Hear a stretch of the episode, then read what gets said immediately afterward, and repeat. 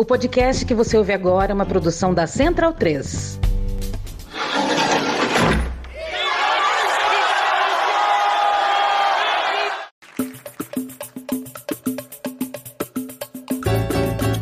Começa agora a Guilhotina, o podcast do Le Monde Diplomatique Brasil. Eu sou Luiz Brasilino e estou aqui com Bianca Pio. E aí, gente, tudo certo? Bom, no episódio de hoje a gente recebe o sociólogo Gessé Souza. Oi, Gessé, tudo bom? Oi, Luiz. Oi, Bianca. Tudo bem? E um abraço para os nossos amigos ouvintes. Tudo bem, Gessé. Super bem-vindo aqui novamente, né, ao Guilhotina, nosso episódio 168.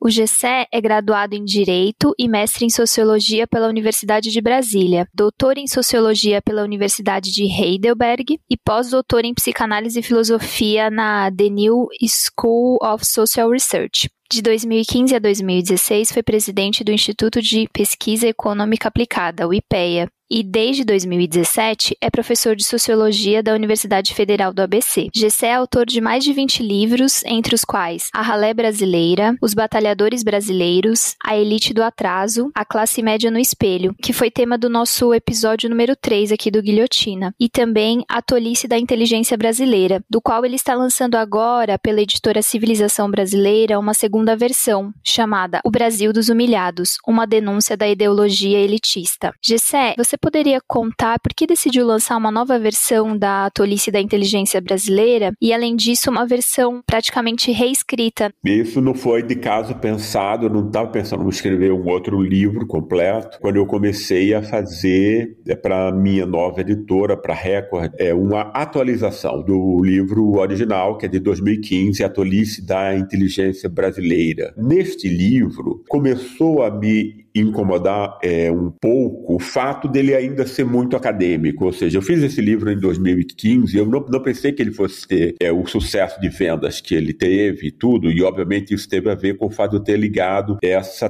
tolice da inteligência brasileira, ou seja, basicamente você criar a ideia de um povo corrupto, entende? Quer dizer, é, Nelson Rodrigues já tinha tocado nessa questão aí do viralatismo, mas o mais importante é a gente entender o que é esse viralatismo, quais são as ideias que são conteúdo desse viralatismo. E isso, obviamente, Nelson Rodrigues não fez, que ele é um dramaturgo. O que vai dar, o que vai explicar o viralatismo é exatamente o tema de você perceber o povo brasileiro como inferior, corrupto, inconfiável, etc, etc. Essa vai ser, para mim, a arma mais importante, eventualmente a única arma que a elite brasileira e a classe média branca brasileira tem para oprimir o resto do povo. Tem que convencer essas pessoas que elas são inferiores, que o voto dela vale menos, que quando ela eleger alguém, quer dizer, que é voto dessas mesmas pessoas, esse voto não vale. Então você cria uma cultura de golpe de Estado para isso. Isso tudo foi inventado pelos nossos maiores pensadores, os mais importantes. Não estou falando aqui, as pessoas às vezes pensam, né, é, intelectuais como sendo a mesma coisa. Tem intelectuais que investigam uma coisa que é mínima, né, quer dizer, importante, obviamente, porque tudo importa, mas enfim, existe uma diferença muito grande entre os intelectuais. O que eu estou tratando aqui é dos intelectuais que pensaram a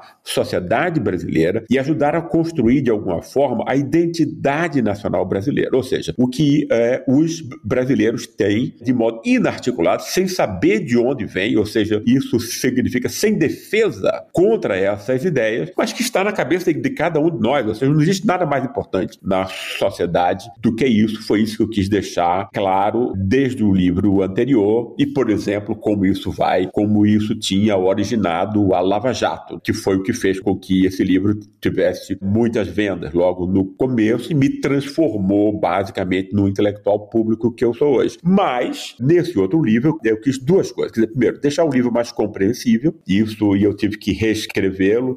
É, eu também pus várias do. Quer dizer, eu tive um processo de aprendizado importante nesses sete anos aí que é, separam os dois livros, e eu quis também pôr essa nova forma, esse novo aprendizado, é, também que, em grande medida, tem a ver com compreensão do racismo como um dado multidimensional e não apenas racial, e como isso foi importante para essa tolice da inteligência brasileira, a construção de uma ideologia elitista que vai tirar a onda de que é crítica e democrática, ou seja, ela vai abranger não só a direita, mas ela vai abranger a esquerda, e ela vai enfraquecer a esquerda, vai enfraquecer as forças progressistas e democráticas que vão pensar dentro das mesmas categorias que foram inventadas pela elite os seus intelectuais para ela. Essa é minha denúncia. Mas isso tudo me levou a praticamente reescrever o livro. Não só por conta disso, numa outra linguagem, não só o fato de que muita coisa nova foi acrescentada e tudo, eu amadureci a minha leitura desses autores, como também eu quis pôr um outro aspecto que é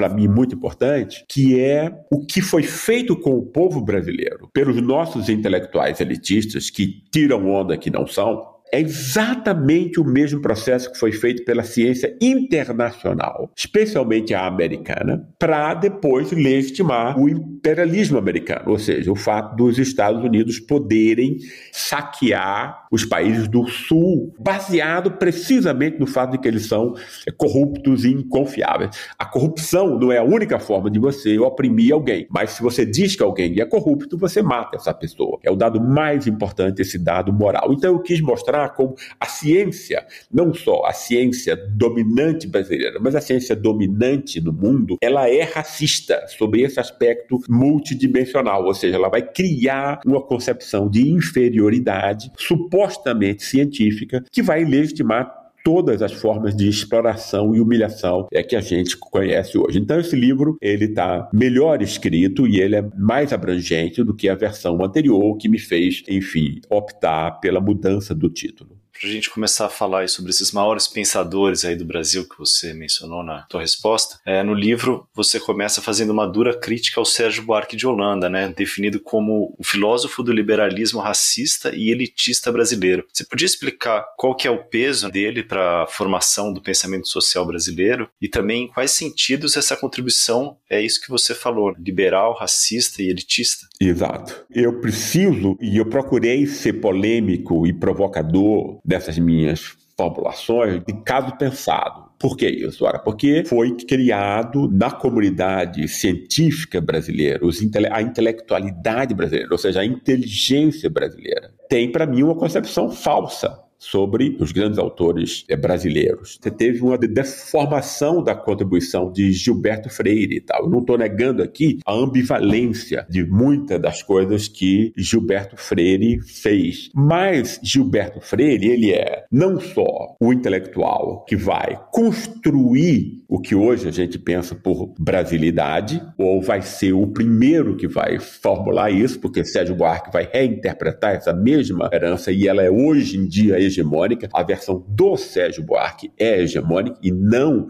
a do Gilberto Freire, que tentou o quê? Ele tentou, num contexto onde antes era só racismo, entrar com essa questão cultural. Ele não percebia, Gilberto Freire, que toda dominação cultural, como toda dominação social no Ocidente, vai se dar sobre um único paradigma. Quem está dominando vai se ver como representante do espírito, né? O espírito é o que, segundo Kant, são as dimensões da inteligência, da moralidade e do bom gosto estético, ou seja, tudo que tem a ver com virtude, que a gente acha bonito e bom, tem a ver com o espírito. E tudo aquilo que tem a ver com o inferior vai estar ligado ao corpo, porque o corpo é o que nos liga à, animalidade. Então, todas as avaliações dos seres humanos, que normalmente não sabem que estão fa fazendo isso, obviamente, de dentro desse contexto ocidental, vai ligar o quê? Quem domina se apresenta como representante do espírito e quem é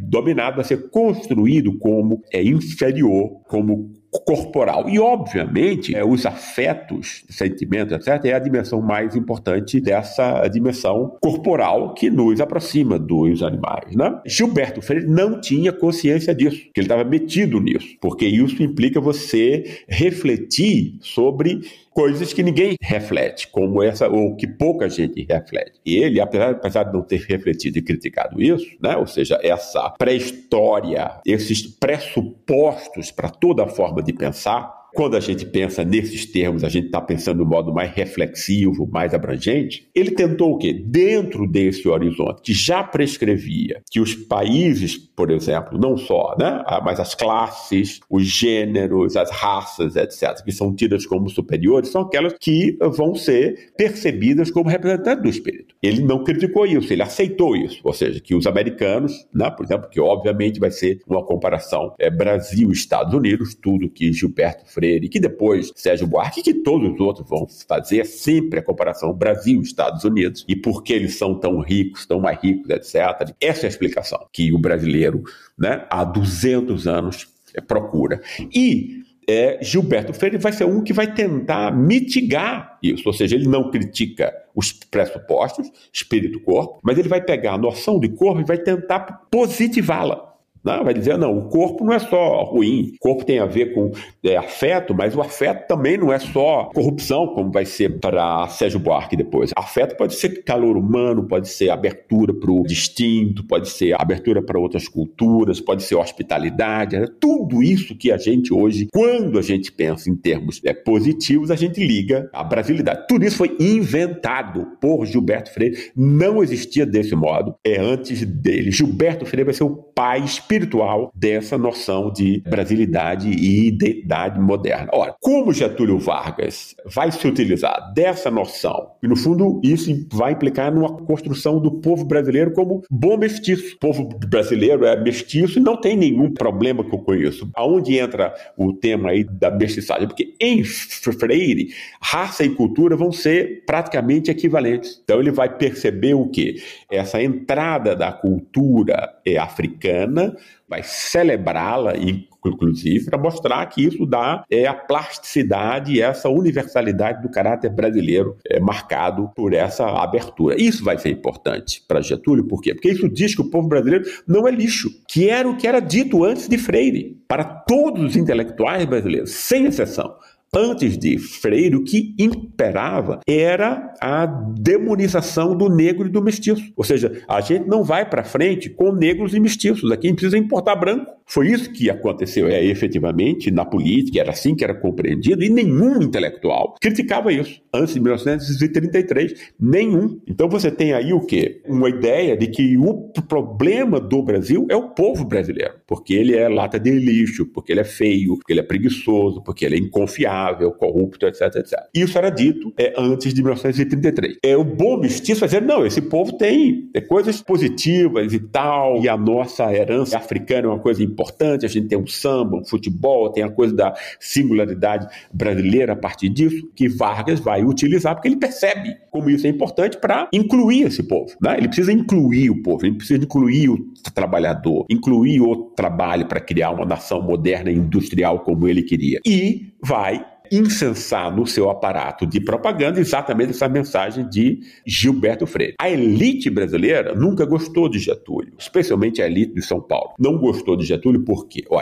A elite brasileira, no fundo, é uma elite predatória, uma elite do saque, é uma elite escravocrata, portanto, lucro de curto prazo e tal. Então, qualquer projeto de longo prazo, industrialização, melhoria das condições de vida e de salário da é, população, nunca foram interesse dessa elite. Até porque você precisa, no começo, usar uma parte do orçamento público para incluir essas pessoas. E isso a elite não quer. Por que a elite não quer? Que a elite quer roubar o orçamento público só para ela, para o bolso de meia dúzia. Isso. Não tem nenhuma outra razão. Mas para isso, você precisava expulsar Getúlio e voltar ao esquema da República Velha. Tentou-se isso em 1932 e se perdeu militarmente. Foi derrotado. A elite e suas tropas, a elite paulista e suas tropas foram derrotadas pelas forças é, comandadas por Getúlio e seus aliados. O que foi que essa elite fez? Olha, se eu não vou conseguir destruir Getúlio militarmente, eu preciso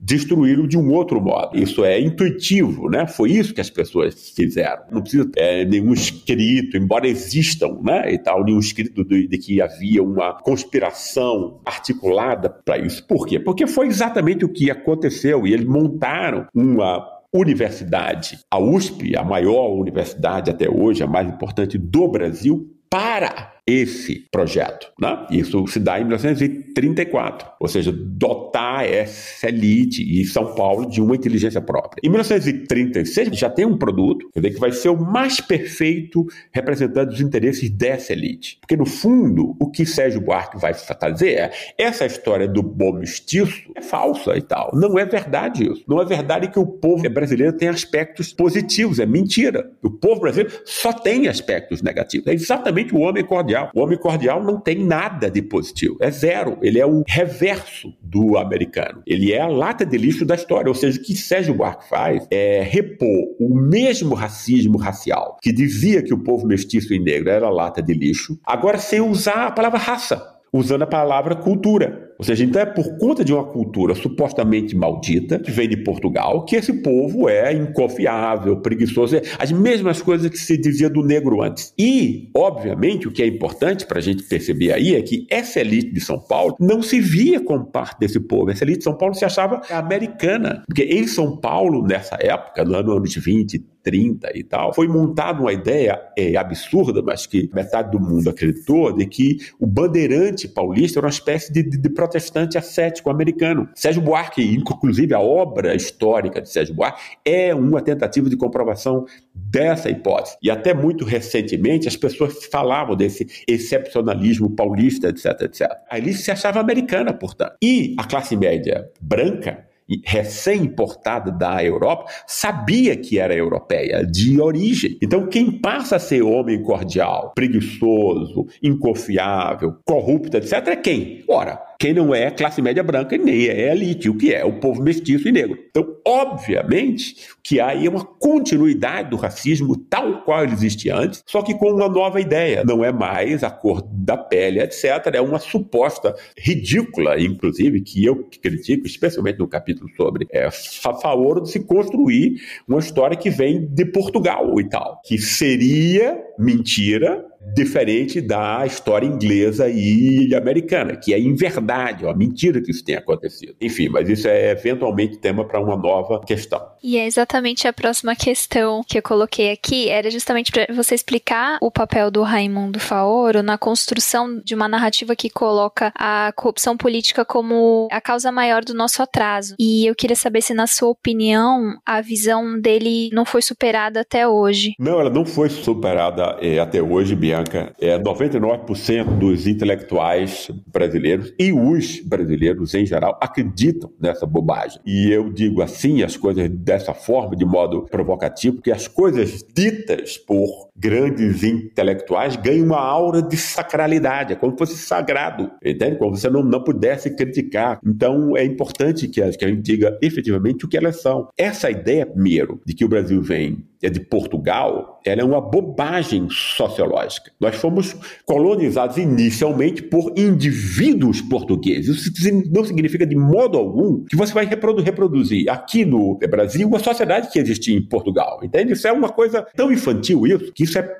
pré-científico, isso é pré-sociológico. Nós somos construídos por instituições, nós, seres humanos. Basta ver na família como a gente pega, eh, chupa as influências de pai e mãe, e a gente reproduz as avaliações e os pensamentos de pai e mãe, né? embora a gente é, não tenha é, consciência disso. É exatamente assim que nós somos montados afetivamente. E a família, ela é uma instituição entre outras. No Brasil, a partir de 1532, o que você tem aqui é uma instituição que vai ser totalizadora, a escravidão, e que vai definir o tipo de família, tanto dos senhores, dos agregados, dos escravos, etc. O tipo de, não só de família, mas de justiça, o tipo de religiosidade. Ou seja, a escravidão ela vai pôr a sua sombra em todas as outras é, instituições nós. A escravidão enquanto tal não existia em Portugal. Então é uma bobagem, é uma coisa ridícula assim imaginar que a transmissão cultural se dá pelo sangue. Então eu sempre digo, não é uma, não é uma picada de mosquito que vai fazer com que você reaja de um outro modo, seu comportamento seja outro. Que monta o nosso comportamento e todas as nossas expectativas no mundo são as instituições nas quais a gente nasce. Não existia escravidão em Portugal. Existiam alguns escravos. Isso é outra, uma outra história que não convém a gente entrar nesse atalho agora mas Portugal nunca foi escravocrata, né? o que o Brasil sempre foi desde o início.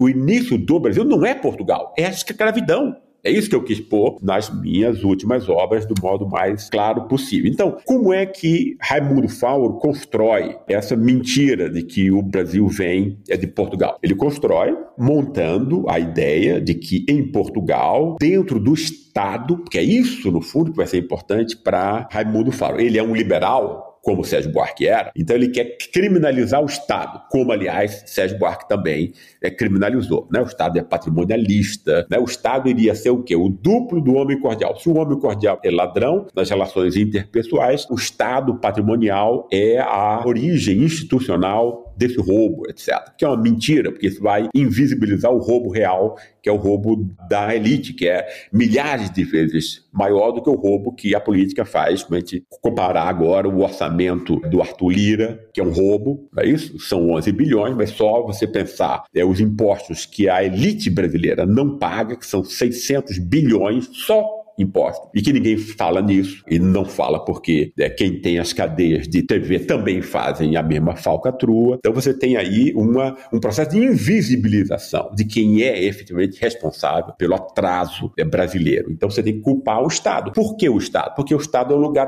da política, porque o Estado é o lugar onde a participação popular pode ser possível. Então você já elimina desde o início que o povo participe, você criminalizou a política e o Estado. Isso vai acontecer a partir de fraudes é, científicas que vão se amontoar em cascata no argumento de Raimundo Fauro. O primeiro deles é que a corrupção em Portugal começa na Idade Média. Essa é uma ideia, pessoal, e é preciso dizer desse modo, essa é uma ideia ridícula. Isso é ridículo você falar de corrupção no sentido moderno, como ele tendo existido no mundo medieval. Por quê? Ora, porque a noção moderna de corrupção, ela pressupõe a soberania popular, ela pressupõe a noção de bem público, que um particular vai poder roubar.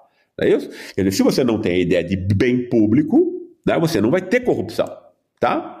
Não é isso? Quer dizer, é, as pessoas no medievo achavam normal que fosse o rei que fosse o dono das terras, ou os nobres. Essa ideia vai ser montada 400 anos depois de quando Raimundo Fauro dizia que ela existia em Portugal. Ou seja, em 1381, quando Portugal se unifica, para 1789, que é a Revolução Francesa, que vai concretizar pela primeira vez esses ideais é, democráticos e a ideia de soberania popular, e a partir da ideia de soberania popular, a ideia de bem público, ou seja, a ideia de que é a comunidade enquanto tal, de pessoas que votam, que participam, etc., são os verdadeiros donos da sociedade. É a partir disso que você tem a ideia de bem público. Você pode ter um bem privado, mas passa a existir agora bens públicos que pertencem a todos. Isso é impensável em 1381, não só em Portugal, mas em qualquer outro lugar. Então, o que acontece nessa fraude científica é que Raimundo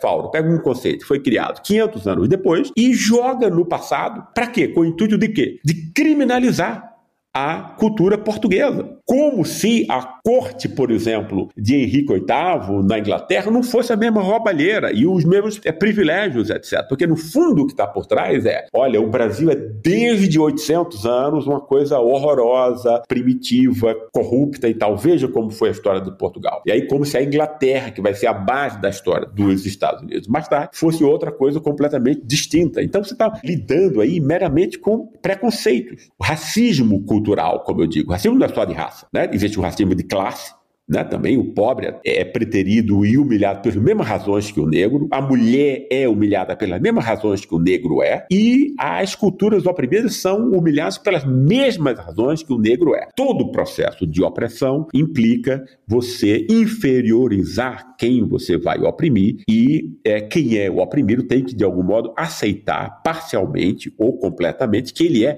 efetivamente inferior. Um grande exemplo é a Lava Jato, ou seja, só porque você imbecilizou mobilizou o povo brasileiro desde né, Sérgio Buarque, porque aí o que Sérgio Buarque disse, o que o Raimundo falou, vai ser repetido pelas né, TVs, pela imprensa, etc., todos os dias, nos bombardeando 24 horas disso, com essa mentira. Agora, há 100 anos uma mentira sendo reproduzida, esse povo começou a acreditar que ele é mesmo inferior, é corrupto, etc., que deve dar a Petrobras e tudo que é, tiver de bom no Brasil para os americanos, que são honestos, lindos, etc, etc. Esse é o fim dessa história. Né? Falando aí nessa comparação internacional, Sempre que eu ouvi essa ideia de, né, do, da corrupção do povo brasileiro, eu sempre pensei isso, tipo, mas e nos outros países, né? Não tem corrupção? Como é que é? Não tem um jeitinho? Como é que esses autores aí justificaram essa especificidade brasileira corrupta aí? É porque para você legitimar isso, você precisa ter um povo que já foi transformado em vira-lata, que já se acha inferior. Isso foi conseguido como? Nos Estados Unidos, você vai montar, que eu, tam eu também toco no livro, Talcott Parsons, que é o mais importante é, intelectual americano do século XX, ele vai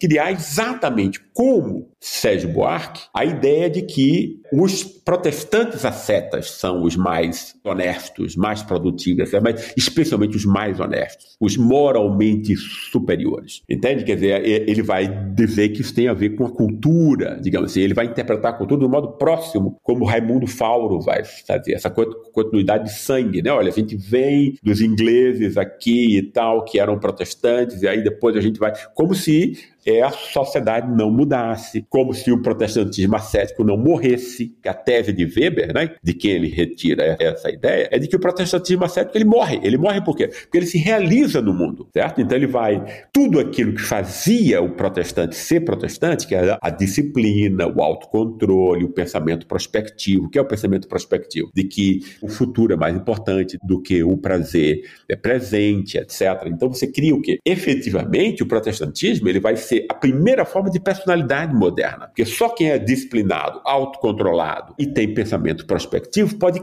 calcular e moldar a vida que ela quer levar. Senão ela vai, vai ser a tradição apenas, né? Só que você não precisa mais ser protestante para isso. Todas as famílias no mundo inteiro educam os filhos para serem disciplinados. Intuitivamente, todas as famílias sabem que é isso que o mercado precisa. Percebe? Então, a família, a escola e o próprio mercado de trabalho mais tarde vão o quê? Vão aprofundar esse processo de disciplinarização. Você não precisa mais de uma igreja protestante para isso. Entende? Quer dizer, então isso é muito importante. Ou seja, é uma mentira. Quer dizer, o que houve foi sim, simplesmente que se pegou esse branco como sendo superior do século XIX, né, no imperialismo europeu, e você transformou no protestante, o branco e o protestante.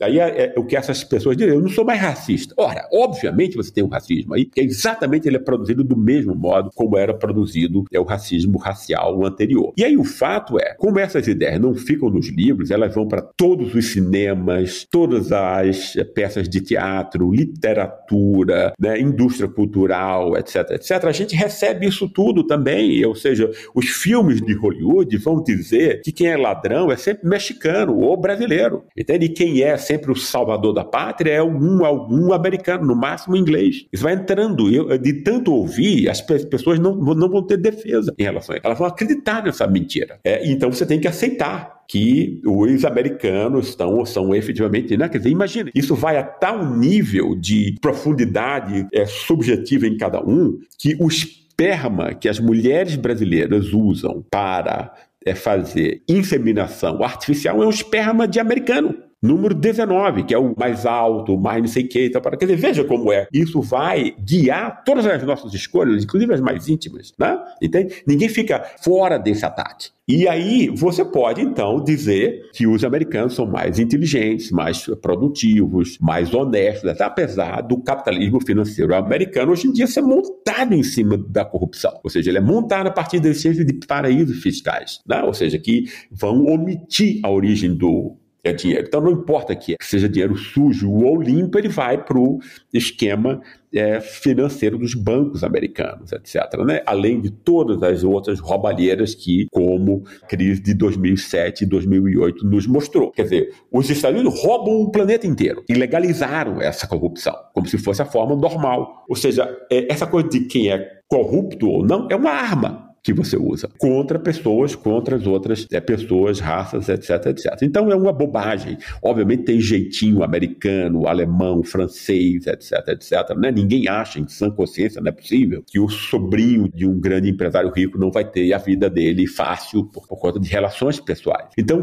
montou-se toda uma concepção do Brasil para ser auto-humilhante, para ser vira-lata, para acreditar na idealização de outros povos, porque isso vai ser a, a forma como a a ínfima elite e a classe média branca vai utilizar para legitimar o seu domínio sobre o povo, né, os 80% aí brancos pobres, mas em grande medida mestiços e negros. No capítulo 6, você fala que Florestan Fernandes merece ser posto como verdadeiro fundador da tradição crítica do pensamento social e político brasileiro. E aí eu queria que você explicasse pra gente por quê e falasse também um pouco da importância do Florestan e das contribuições dele para a sociologia brasileira. Florestan, para mim, foi o intelectual brasileiro que percebeu esse processo da transmissão cultural, ou seja, o que é, o que é a transmissão cultural aí? A expansão do capitalismo da Europa e dos Estados Unidos para o restante do mundo, que era percebido sob essa forma racista antes, culturalista, etc., culturalista no mau sentido. Florestan, ele vai pensar o que ele chama de a revolução burguesa no Brasil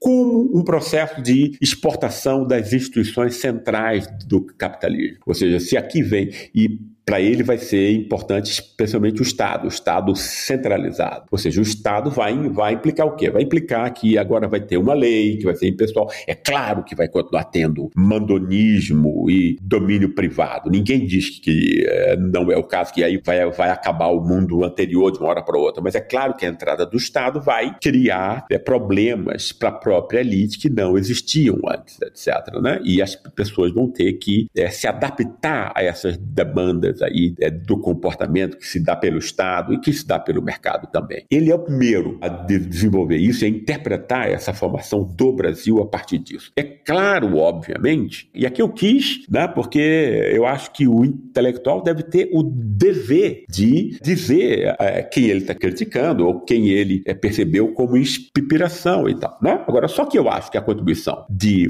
Florestan, apesar dele ter feito esse, essa grande contribuição, ela é limitada. Até por questões da época dele, etc, etc. E aí, mas eu acho que como eu vou depois contrapor a esses outros pensadores brasileiros. A minha própria interpretação, eu me achei no dever de dizer também quem tinha feito uma contribuição positiva antes de mim para esse mesmo desiderato. Mas, obviamente, Florestan não desenvolve todos os aspectos dessa nova é, perspectiva que ele abre. Porque quando você vai falar dessas instituições, essas instituições não são só materiais, não é só tijolo, elas têm um ethos, têm um espírito dentro delas. Quer dizer, que é importante que você diga que espírito é esse, porque isso vai comandar todas as avaliações de todas as pessoas dentro dessa sociedade. Você tem que explicar como esses valores e esse espírito que habita as instituições vai entrar depois dentro de cada indivíduo. Você precisa explicar isso.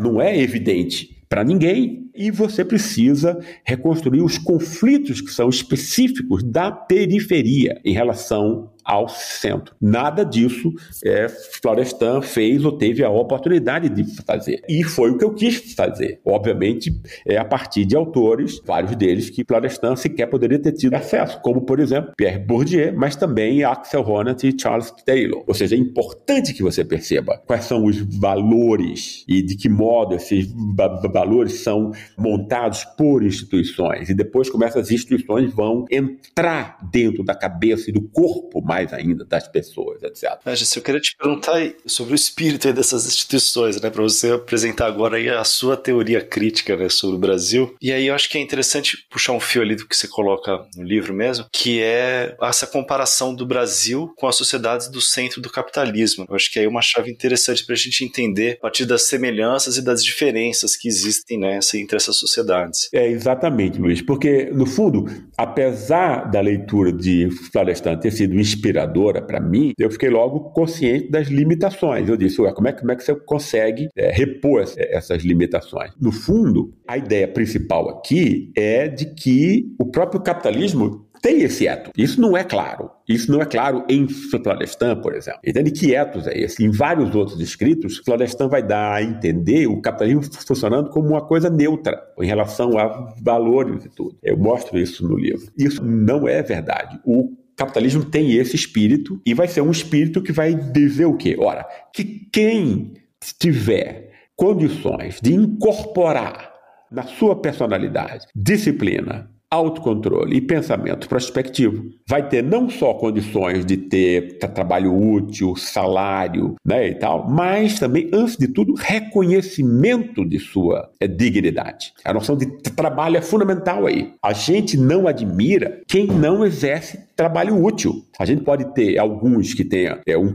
coração bom, vão, vão ter é, pena e compaixão. Outros vão ter raiva, né? vão querer chutar pessoas que estão na rua, etc, etc. Mas essas pessoas que não produzem por mil razões, não contribuem com o trabalho útil, ou a gente sente pena, ou a gente tem raiva. Isso mostra o quê? Que elas são objetivamente para nós todos menos gente, ou seja, indignas, que nós todos percebemos desse modo. Ou seja, a minha preocupação inteira foi entrar nessa dimensão, que é uma dimensão que a gente poderia dizer inconsciente, mas a, é a palavra mais importante aqui é pré-reflexiva, ou seja, nós todos montamos avaliações sobre o mundo, sentimos coisas em relação um, uns aos outros, a gente não tem a menor ideia de onde isso vem, tá? Quer dizer, normalmente o que a gente tem consciente na cabeça, o o que é? É, quer dizer, algumas coisas aí pragmáticas, como pegar um ônibus, como descontar um cheque, como cumprir lá a função do trabalho que você tem que cumprir, e o resto é o quê? As fantasias que a gente tem sobre a gente mesmo, sobre a nossa vida, que a gente vai fantasiar, porque é a única vida que a gente tem, e as mentiras mentiras que a gente ouve na imprensa ou na indústria cultural. O que a gente tem consciente na cabeça é, portanto, muito pouco e de valor muito duvidoso. Isso não é importante, o que a gente tem na cabeça, o que a gente pensa, o que a gente, a gente é. A única coisa que é importante, isso tem a ver com uma, né, uma nova forma de fazer ciência social, é aquela que diz que o que as pessoas têm na cabeça delas é problema delas, o que elas são tem a ver com o comportamento delas como elas se comportam. Isso que é importante. Daí, quando eu comecei a fazer pesquisa empírica, eu sempre frisei nesse aspecto, é o comportamento da pessoa. Então, você tem que pegar as contradições do que, que ela diz, etc., reconstruir a vida dela como ela é, efetivamente, apesar de ela não ter condições de reproduzir a própria vida, porque ela vai ter mil necessidades ali de legitimação, né, e não da, da verdade. Né? Os seres humanos não têm compromisso com a verdade, né? tem compromisso com legitimar a vida que se leva. Então você tem aí todo um elemento pré-reflexivo que vai dizer o valor das pessoas, quem merece ter prestígio, riqueza, etc., e quem deve ser condenado para exclusão, etc. Isso aqui tem que ser trabalhado, mostrado devidamente como isso funciona. Né? Então, é, é, esse aspecto foi o aspecto mais importante da, em termos de novidade em relação à Florestan. Isso me permitiu, por exemplo, fazer o quê? Ora, a mesma leitura brilhante que Bourdieu tinha feito na França sobre o uso do bom gosto para oprimir, para legitimar a desigualdade, que a ideia do Bourdieu era essa. Olha, é, mesmo no país como a França, que é um país onde você tem uma escola republicana para todos, que se vê como um país da igualdade, você tem uma igualdade é, apenas formal, nas leis, na Constituição, etc., que ela é negada por uma desigualdade que vai estar presente no cotidiano das pessoas, embora as pessoas não, não tenham consciência disso. Mas isso não importa. O que importa é que você pode comprovar que essas coisas influenciam o comportamento das pessoas. Por exemplo, é, o bom gosto é, é o que? É você consumir vinhos, etc, etc. Então, ou então você né, falar bem a língua, ou você se vestir bem, ou você ter bons tratos sociais. Isso vai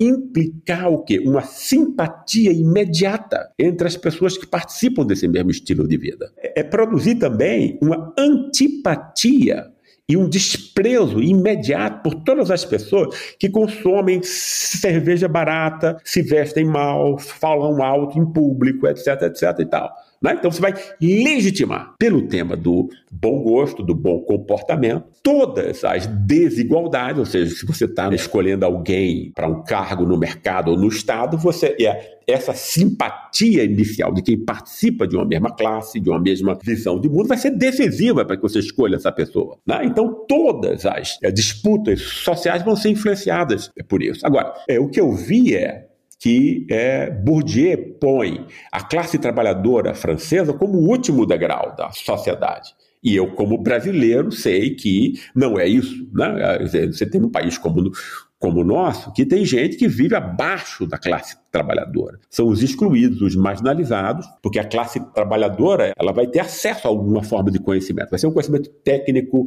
repetitivo, etc., mas ela vai ser um conhecimento. Vai ter que ser disciplinada também. E você tem é, no Brasil, né, quer dizer, 40% da população montada numa estrutura familiar onde você não vai ter nada disso, você não vai ter poucos e descontínuos impulsos aí para o autocontrole, para disciplina, você não vai ter estímulo para o pensamento prospectivo, você não vai ter estímulo para o pensamento abstrato, você não vai ter estímulo para a concentração e o hábito de leitura, entendeu? Isso é familiar e a família é a classe. Então você tem famílias na classe de excluídos entre nós que são montados como pessoas estruturalmente desajustadas para qualquer competição na sociedade capitalista moderna. E aí essas pessoas não vão ser exploradas? Claro que vão ser, mas só que vão ser do mesmo modo que os escravos antigamente o eram que é sobre a forma da, do, da exploração da energia muscular, ou seja, quase como um animal, quase como um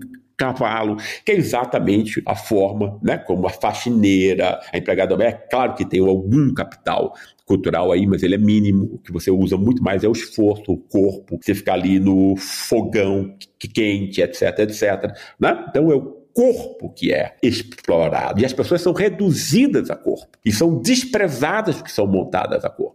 Ou seja, então eu cheguei à conclusão que eu tinha percebido uma nova dimensão de como a desigualdade se produz, que não se confunde com a que Bourdieu tinha descoberto antes, mas que é complementar a ela. E que ela explica muito o que acontece na periferia do capitalismo. Ou seja, é, nós temos aqui no país como o Brasil o mesmo preconceito estético que existe na França França, Alemanha, Estados Unidos, etc., que vai separar a classe né, dos burgueses dos trabalhadores. Agora, a gente tem, além disso, em países como o nosso, uma outra linha que é muito mais decisiva, inclusive, que vai diferenciar o quê? Quem é gente de quem é não gente, de quem não é percebido como gente. Isso é real, isso não é uma coisa retórica. Não é percebido como gente, por quê? Porque gente tem a ver com a possibilidade de você fazer trabalho útil dentro de um certo contexto. Essa é a herança do Ocidente, desde 3 mil anos para cá. Entende? Quer dizer, quem não faz isso, quem não é capaz disso, vai ser olhado com desprezo, né?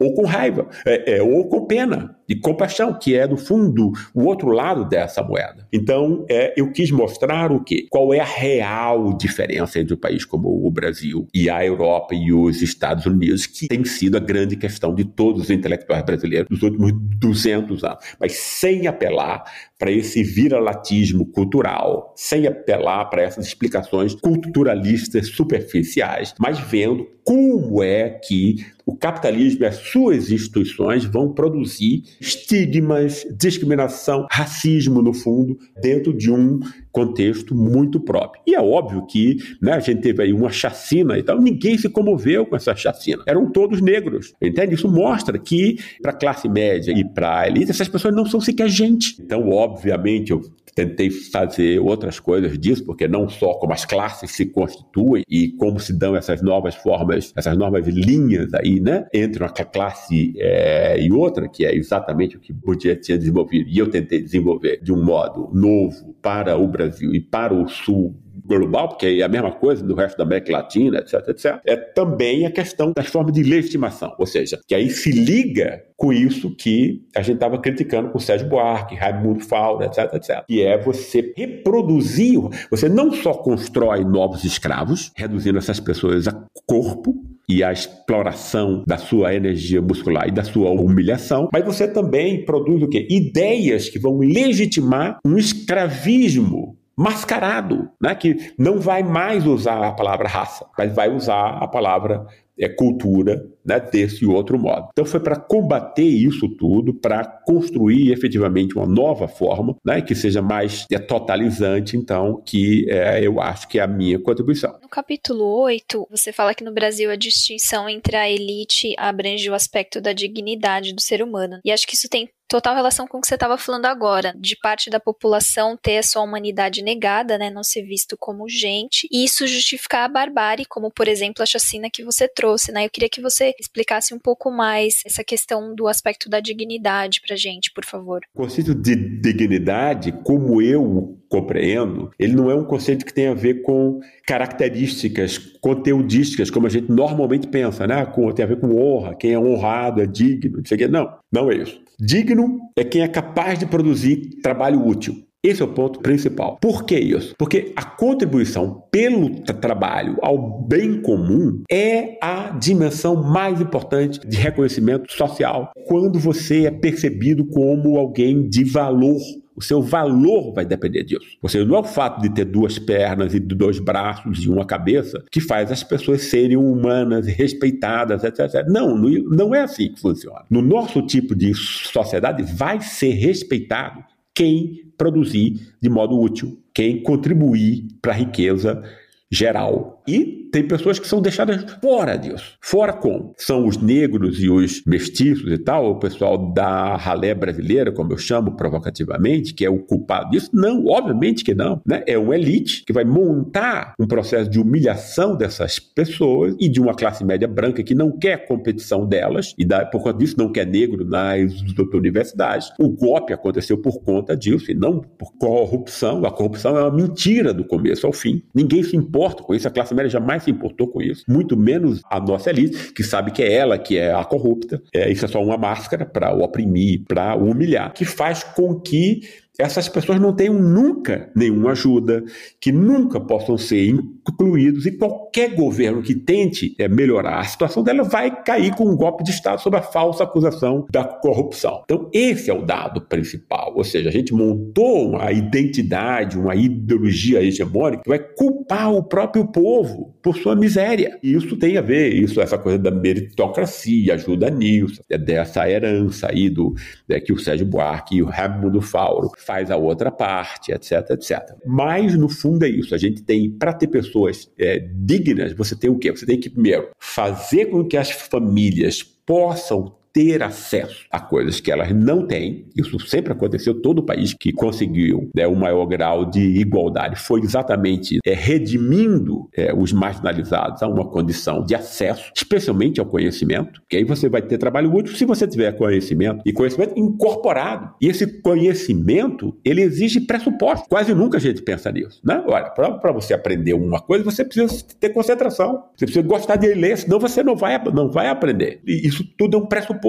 que nunca é pensado, mas ele é fundamental para que você possa depois ter sucesso escolar e depois do sucesso escolar, sucesso no mercado de trabalho competitivo. Para isso você precisa incorporar conhecimento útil de alguma maneira, pode ser literário, pode ser técnico, pode ser instrumental, pode ser de qualquer tipo. Aí você tem que incorporar. Senão, você vai ser reduzido a corpo. Sem que seu corpo seja perpassado por conhecimento, você vai ser explorado como subgente, como alguém indigno, etc. Tanto que se a polícia lhe matar, ninguém vai se importar. Para encerrar, eu queria te fazer uma pergunta aí sobre uma coisa que você não trata especificamente no livro, mas que eu acho que é importante. Você falou que ninguém se comoveu com a chacina que teve agora na Vila Cruzeiro, no Rio de Janeiro. E eu acrescentaria que, pelo contrário, né, que teve alguns grupos políticos que, inclusive, utilizam esse tipo de ação para se promover. Como é que você analisa o bolsonarismo, né, essa ascensão da extrema-direita no Brasil atual, a partir dessa teoria social que você construiu? No fundo, a minha ideia para explicar como o Brasil funciona quer dizer, que, que teve a ver não só com, enfim, refletir teoricamente sobre essas coisas, mas também fazer pesquisa empírica com essas classes e tudo, é o quê?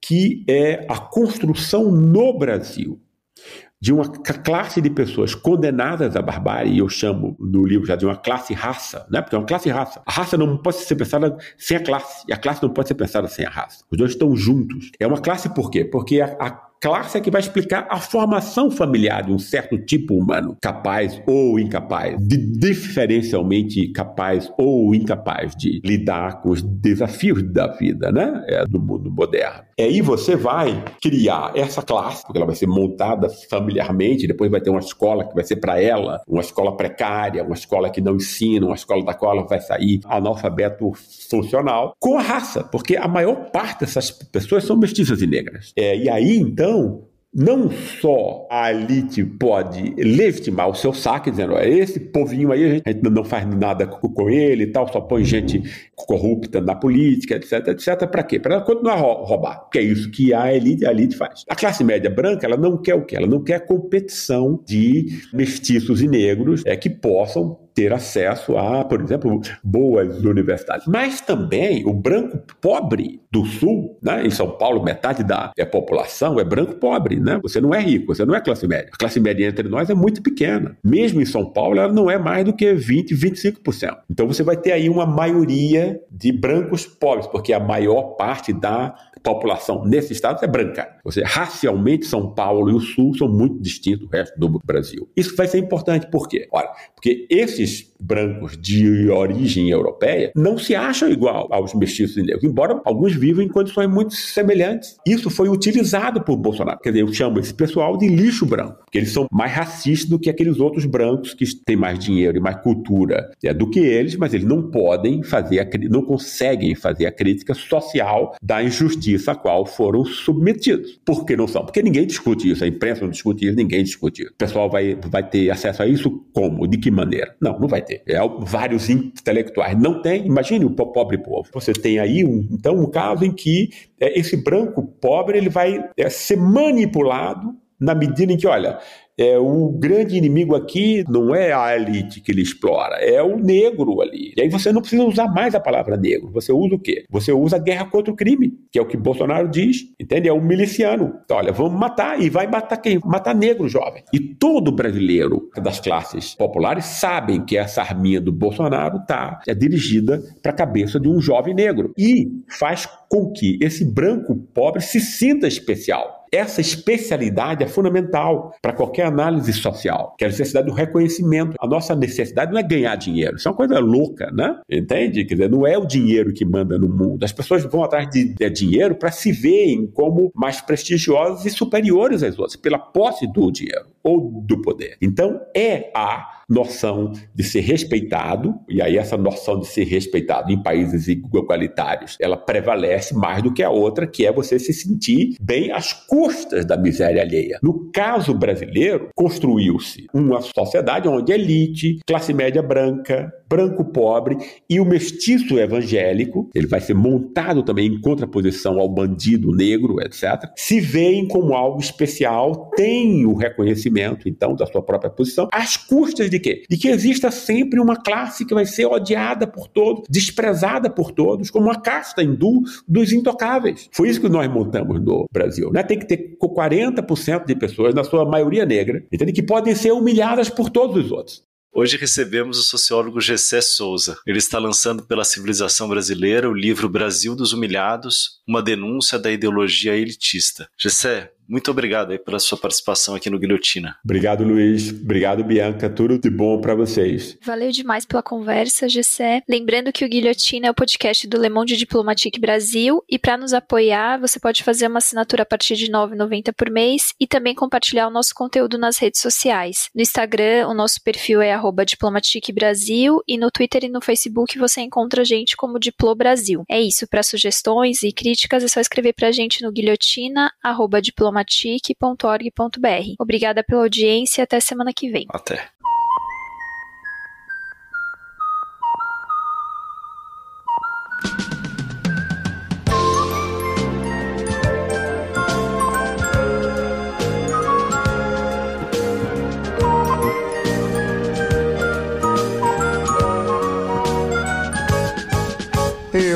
Apenas queria que você soubesse que aquela alegria ainda está comigo e que a minha ternura não ficou na estrada, não ficou no tempo, presa na poeira. Eu apenas queria que você soubesse que esta menina hoje é uma mulher e que esta mulher é uma menina que colheu seu fruto, flor do seu carinho. Eu apenas queria dizer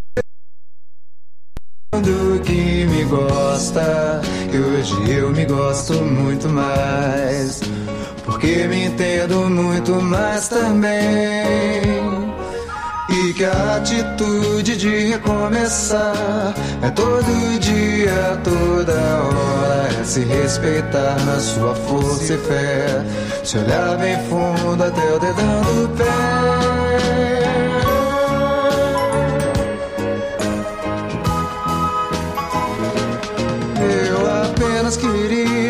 Você soubesse que essa criança brinca nessa roda. sorte das novas feridas, pois tem a saúde que aprendeu com a vida.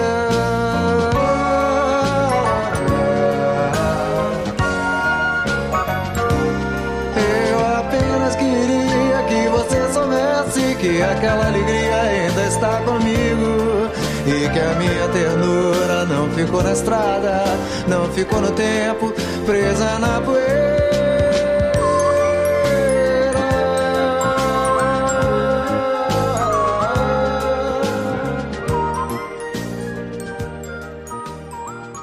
Guilhotina é um podcast do Le Monde Diplomatique Brasil. Teiro, a produção e a apresentação é de Bianca Pio e Luiz Brasilino. Edição de Domênica Mendes. Apoio técnico Central 3.